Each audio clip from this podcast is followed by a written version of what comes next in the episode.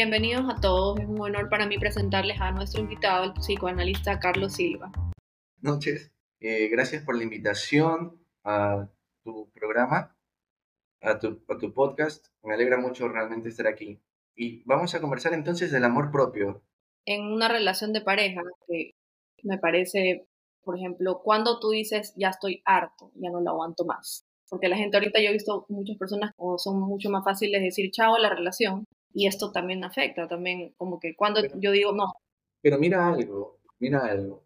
Eh, a mí me parece que podemos pensar que el divorcio se da por un exceso de amor propio. Mira todas las tendencias en redes sociales, en Instagram, en TikTok, que hablan de los límites, de quiérete mucho, de, de no hay que tolerar ciertas cosas, sumado a que nuestro ¿Cómo podemos medir nuestro tiempo? De las, estas, nosotros como nuevas generaciones podemos decir, bueno, no soy tan nueva, pero ¿cómo podemos medir nuestros tiempos de duración no solamente en una relación, sino con algo realmente? Entonces, ¿qué implica?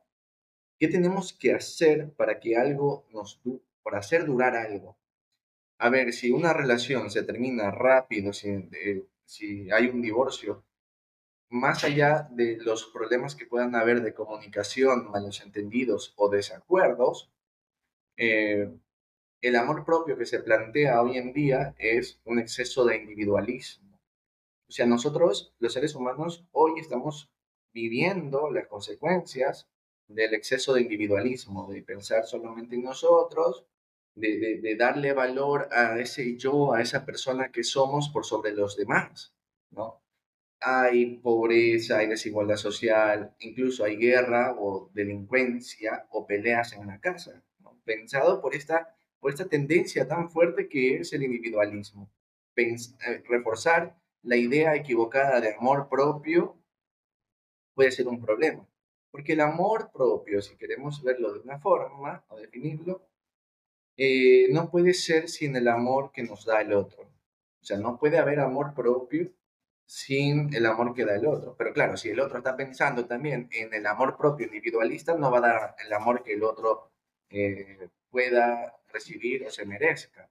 Entonces, mira, mira si, que, si que yo me amo demasiado, me, me voy a amar más que, que, o sea, en un sentido equivocado, porque yo no digo que la gente no, que no haya que amarse, ¿no? Es que hay que amarse, de sometimiento, de abuso, etcétera. Pero se da por eso mismo, ¿no? Porque yo me amo demasiado eh, que no puedo ser capaz de amar al otro como tengo que amar.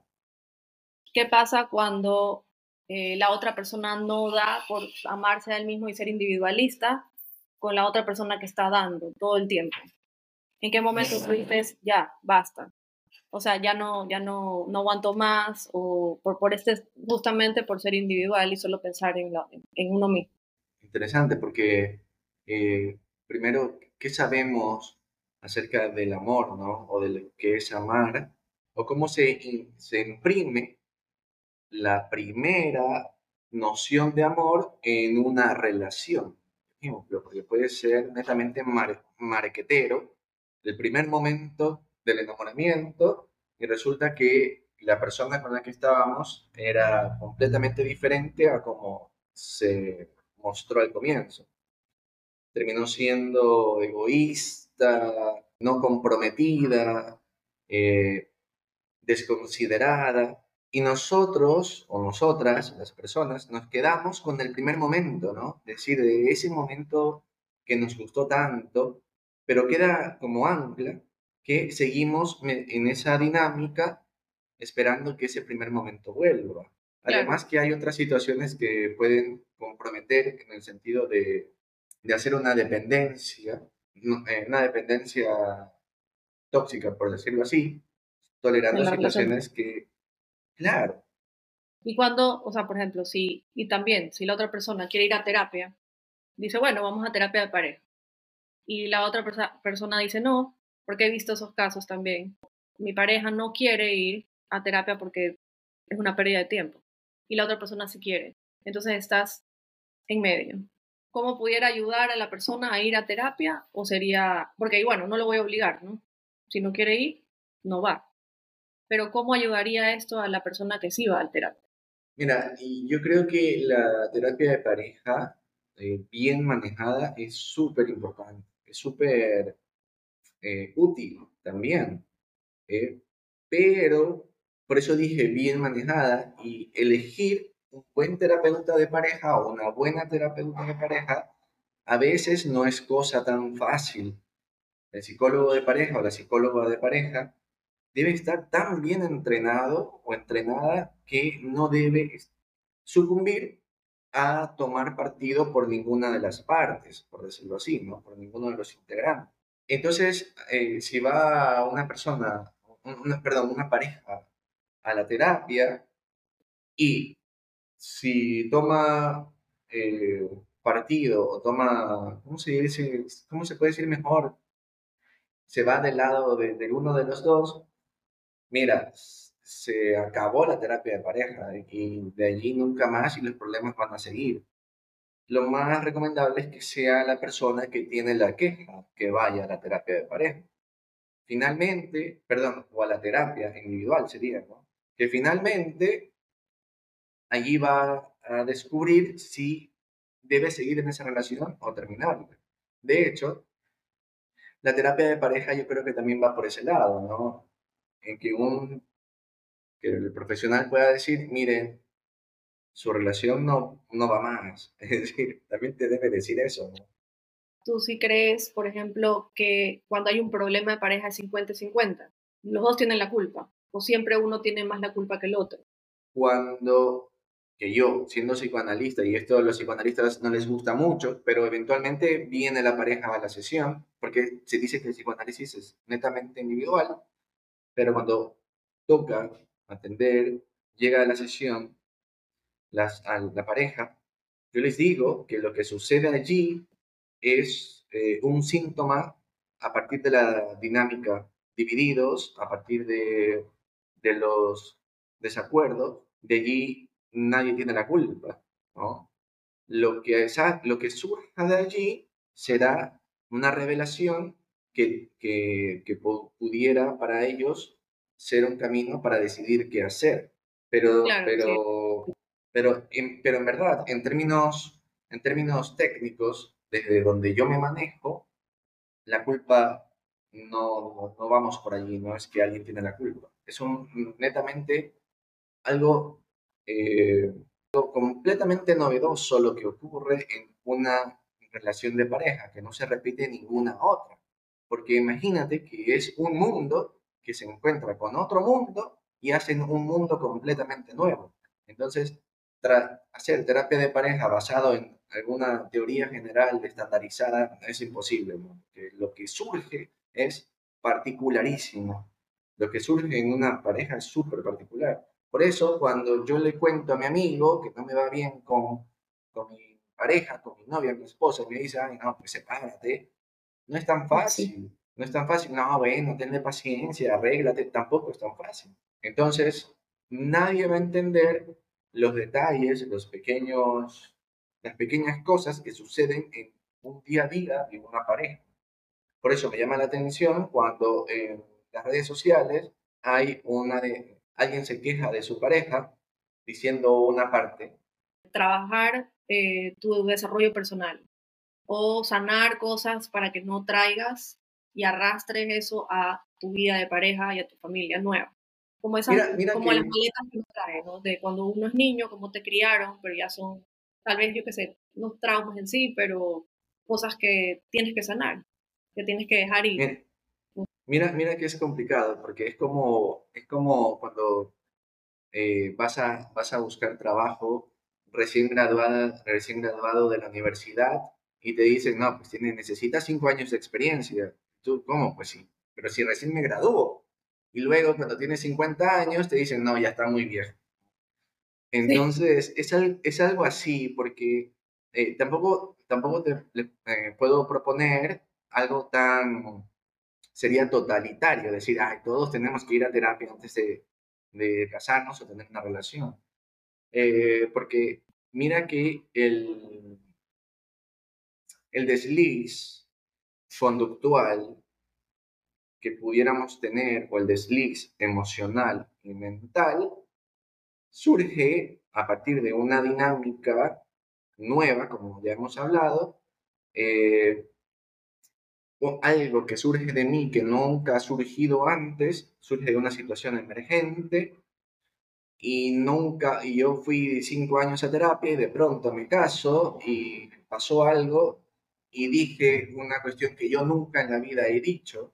Entonces, eh, entonces, retomando, no puedo decirte que todos debemos ir a terapia antes de tener una relación o un matrimonio, porque sería establecer una regla súper eh, totalitaria.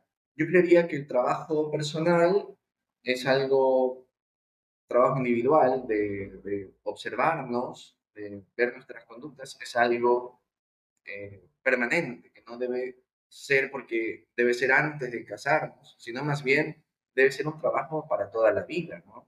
Durante el matrimonio, antes de casarnos. Si te quieres quedar en la relación, ¿cómo aceptas y, o sea, a tu pareja con virtudes y sus defectos? ¿En qué, qué línea es como que, ok, este, puedo aguantar esto? Porque todos tienen virtudes, o sea, tienen virtudes y defectos. ¿Cuál pesaría más? O cuando tú dices, bueno, lo puedo amar así, o qué prácticas o hábitos pudiera una persona hacer para hacerlo. Ya que nosotros hablamos al comienzo de amor, ¿cómo, cómo pensamos el amor?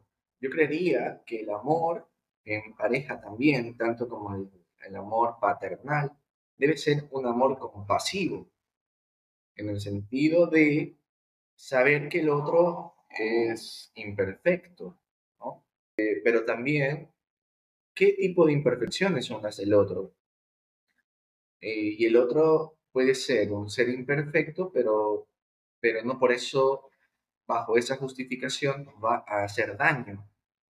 ¿Ok? No, son, por ejemplo, si son, serían, por ejemplo, de convivencia, problemas de convivencia en sí, que deja todo tirado y, y no se da cuenta que a la otra persona no le gusta, por ejemplo. O es desordenado y la otra persona es súper ordenada, o tal vez no súper ordenada, pero este tipo de problemas de convivencia que aunque uno lo quiera eh, corregir, es súper difícil de, de hacer. Es complicado porque en el momento que entramos a corregir al otro, estamos asumiendo ya una posición de pareja que implica ser parejo, sino estamos asumiendo una posición vertical, casi como maternal o paternal. Entonces ahí se va instalando una nueva dinámica de relación, que es una verticalidad o una relación maternalista o paternalista. Lo ideal es poderlo, o sea, yo pensaría, se me ocurre ahora que sería proponerlo, comunicándolo, eh, usando la ironía, usando chistes, haciendo recuerdos eh, sobre esto, ¿no? Eh, porque siempre va a haber, no va a ser uno solo el que hace algo que al otro no le gusta. Por ejemplo, el uno aprieta por la mitad la pasta de dientes, el tubo de pasta de dientes lo tiene por la mitad y el otro deja los zapatos en medio corredor. Entonces puedes hacer un negocio, no puedes decir, a ver, tú recoges los zapatos y yo voy a aplastar la pasta de dientes, el tubo de pasta por el final. ¿Qué te parece? Sí, me parece bien. Bien.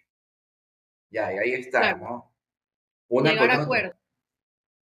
Pues sí, porque yo digo, si estamos estableciendo un problema de convivencia y hemos señalado al otro como el único que hace algo que al otro no le gusta, ya es un problema, pero podemos empezar, si hay algo que a mí no me gusta del otro, al otro también debe, en el otro debe también haber algo que a mí no me gusta. Entonces lo, podemos, lo podemos abordar. Por supuesto que sí, por supuesto que sí. Entonces, el, recordatorio será el malestar. Entonces, el recordatorio sería el, mal, el malestar, el malestar de, ay, la pasta, otra vez, ay, otra vez los zapatos. Entonces, como yo ya no voy a tener ese malestar, voy a optar por dejar los zapatos en su sitio. Claro. Eso sí, eh, personas quieren trabajar en la relación y no es como que, ah, sí, quedamos en un acuerdo y luego no lo cumplo y no me importa o, no o simplemente no me acuerdo. De, no, ser que si, si, si no se cumple el acuerdo, van a seguir los zapatos en, botados en el corredor y la pasta de dientes va a seguir. Eh, es decir, eh, va a seguir la molestia para el uno y la molestia para el otro. Claro, pero eso en el caso de... Ajá.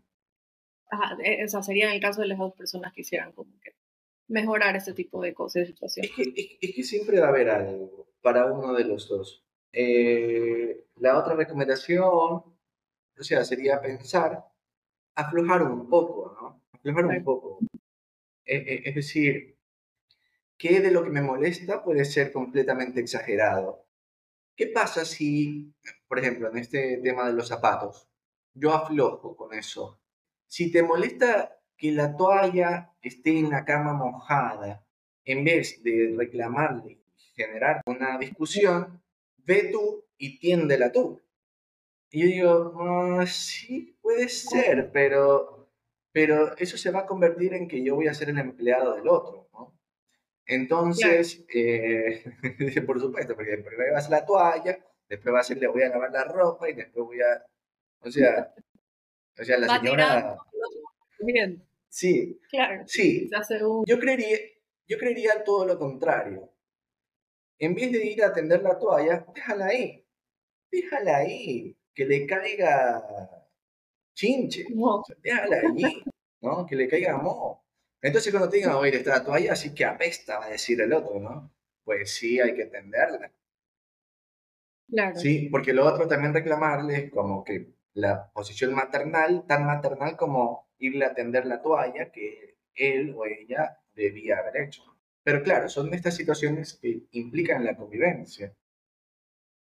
Sí. Eh, pero, pero, también uno tiene que ver con quién está. Esto sí creo que, que puede ser importante, en tanto que el otro eventualmente va a ceder un poco, tanto como yo lo haría. Es decir, si hay una relación que implica honestidad y consideración, bueno, esto de la toalla realmente está, voy a atenderla, es decir, a, mi pareja no le gusta que yo deje la toalla botada en la cama mojada, o sea, es que ya lo voy a atender, le considero, ya me lo dijo una vez, porque eh, lo otro puede ser una falta de atención, una falta de compromiso, que me importísimo, ¿no?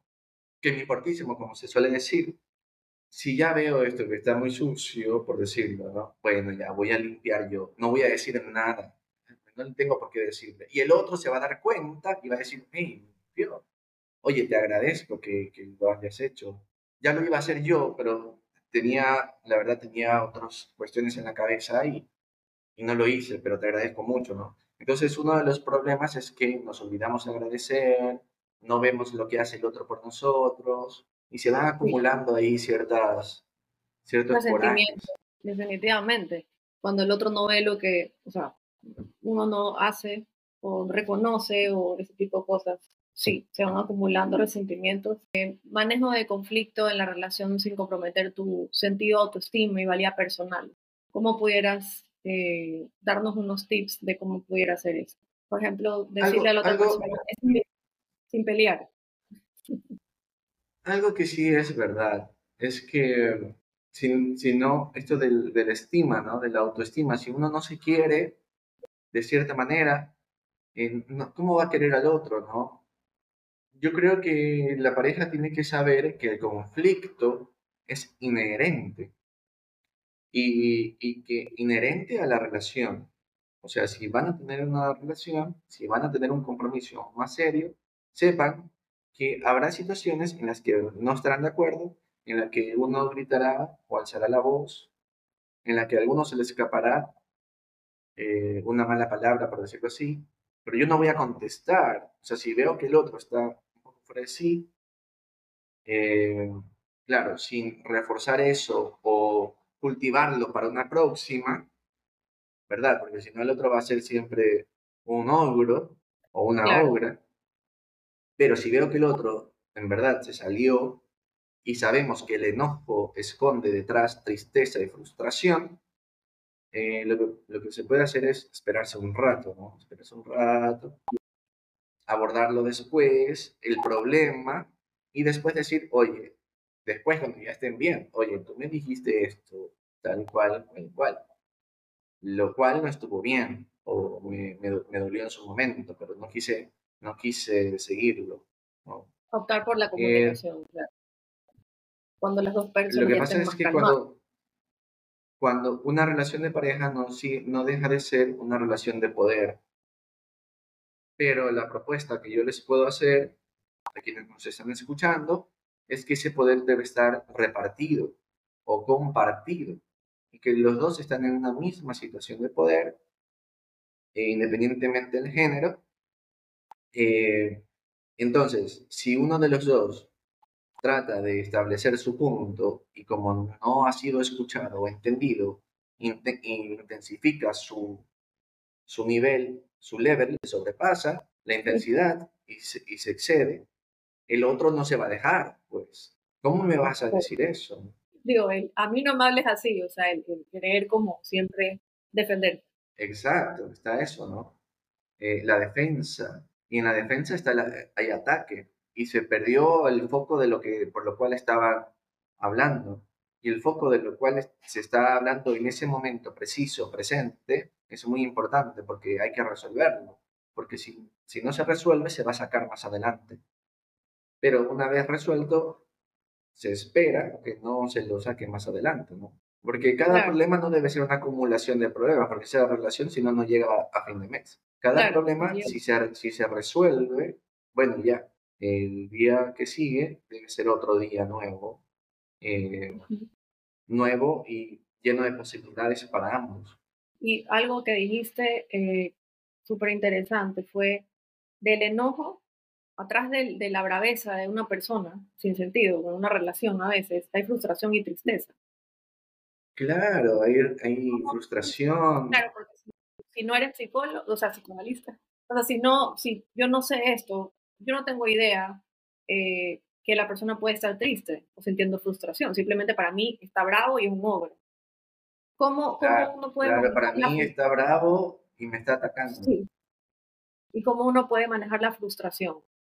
Eh, no tiene nada que ver con el otro, pero me descargo todo el tiempo, ¿no? Y estoy brava todo el tiempo y siento frustración, pero no lo sé como decir, bueno, esto es frustración, sino que simplemente estoy brava y no sé por qué, y estoy frustrada. ¿Cómo se puede manejar esto, la frustración, que no tiene nada que ver con la otra persona? Mira que la frustración aparece en la parte ya como un producto, pero hay cosas detrás y que ya hemos hablado, cosas irresueltas incluso de la misma relación o situaciones que no se han solucionado de la misma persona, ¿ah? que hacen que en ese momento esté en, una situación de que casi es de, una especie de desesperación. Claro. Eh, de frenesí, frenético. Y esto se puede se puede o sea, pensar que es algo que no, si no tiene nada que ver con, con la otra persona. Por ejemplo, yo estoy brava todo el día, por ejemplo, y en verdad frustración. Entonces, la otra persona en verdad no entiende que estoy frustrada por algo. ¿Cómo yo puedo manejar eso para no afectar a la otra persona? Porque va, cualquier cosa que me pase a mí o yo no haya resuelto, le va a afectar de ley. Si hay confianza en la relación, la persona enojada y frustrada va a ir donde su pareja y le va a decir, mira, Estoy, sí, estoy enojada, estoy frustrada, me siento mal. ¿Y por qué? Le dice la otra. Bueno, no sé, no sé, siento mal. Eh, y habría que, se puede establecer una conversación, pero si la, si la pareja establece la conversación y no es abierta a escuchar, y más bien se va a poner punitiva, tajante, lo que va a hacer es repelir, repeler a su... Claro. Se, supondría que para eso también estaría la pareja, no como terapeuta o psicóloga, porque eso no, se trata, pero una pareja es un apoyo emocional también. Es una, es una compañía de existencia, ¿sí? Prácticamente. Eh, o sea, una compañía para, para, para eh, sobrellevar el peso de existir, de cierta forma. Es decir, si me preguntas, si me preguntas, claro, ¿qué es lo que importaría en la vida? Bueno, el amor, el amor de la pareja, el amor de los hijos, pero los hijos se van, como sabemos, como se dice, que sí, van a hacer su vida. ¿Y quién se va a quedar al lado tuyo? Por eso este, eh, es bastante comprensible que cuando alguien se queda sin su pareja, ya final de la vida casi, es, es muy doloroso. Pero entonces se supone que la pareja es ese nicho también de, de, de soporte emocional, por supuesto que sí. Pero como es parejo, el otro también lo es. Entonces están allí. Un día estoy yo para sostenerte y el otro día estás tú para sostenerme. Porque, porque si, a ver, yo pierdo mi trabajo y entro en una depresión profunda y mi pareja me dice, ay, no, yo no puedo con este. O sea, no tiene plata y aparte está ahí echado en la cama amargado, yo no, no, me voy. Bueno, entonces ahí también se ve que, qué amor hay, ¿no? Revela mucho de uno también, creo que el matrimonio, o en sí la pareja, pues, estás en pareja. Pues sí, ¿no? Hábitos o prácticas pudieras dejarnos para poder sobrellevar este tipo de conflictos en pareja o que, puedas hacer, ¿no? Para poder... el, el, lo, lo, más eh, sensato es pensar que nada está, que, que no, hay, no hay que dar por hecho las cosas, no hay que dar por hecho que el otro va a hacer, no hay que dar por hecho que, o sea, aunque sí sea así, que estén casados y que el amor es para siempre, ¿eh? todo eso, no hay que dar por hecho. Yo diría que la pareja es, sí, todo un día eh, un día es un día nuevo, un día nuevo, así como esta película me parece muy chévere, 50 First Dates, no sé si la has visto, si la has visto, las 50 primeras citas, es una comedia de Adam Sandler con Drew Barrymore, en donde la, chica perdía, tenía un problema de memoria y todos los días perdía la memoria y este chico todos los días la enamoraba. Pues de eso más o menos se trata. Y como es un nuevo acto, es un acto diario, por lo tanto debe ser una sorpresa diaria, debe ser eh, una novedad diaria, eh, porque si no eh, sería un automatismo que mata a la pareja. Pero es de ambos, quiero decir, e, eso es de ambos, es de ambos. Ninguno tiene que ponerse, ninguno por sí solo debe ponerse ese peso encima. Claro. Y en el momento que el otro no lo haga, es porque eh, ya no, o sea, pensarían que habría que cuestionar el interés de sostener esa relación. Muchísimas gracias por toda esta información que nos has dado. Gracias por estar aquí. Yo sé que todos van a las, personas que nos están escuchando van a estar súper felices de, de, haber escuchado este podcast. Te agradezco mucho la, la invitación y ojalá podamos volver a, a estar otra vez en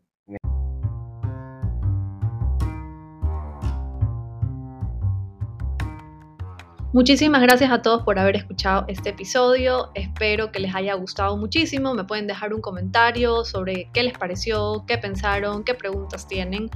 Y nos vemos la próxima semana en un nuevo episodio. Nos vemos.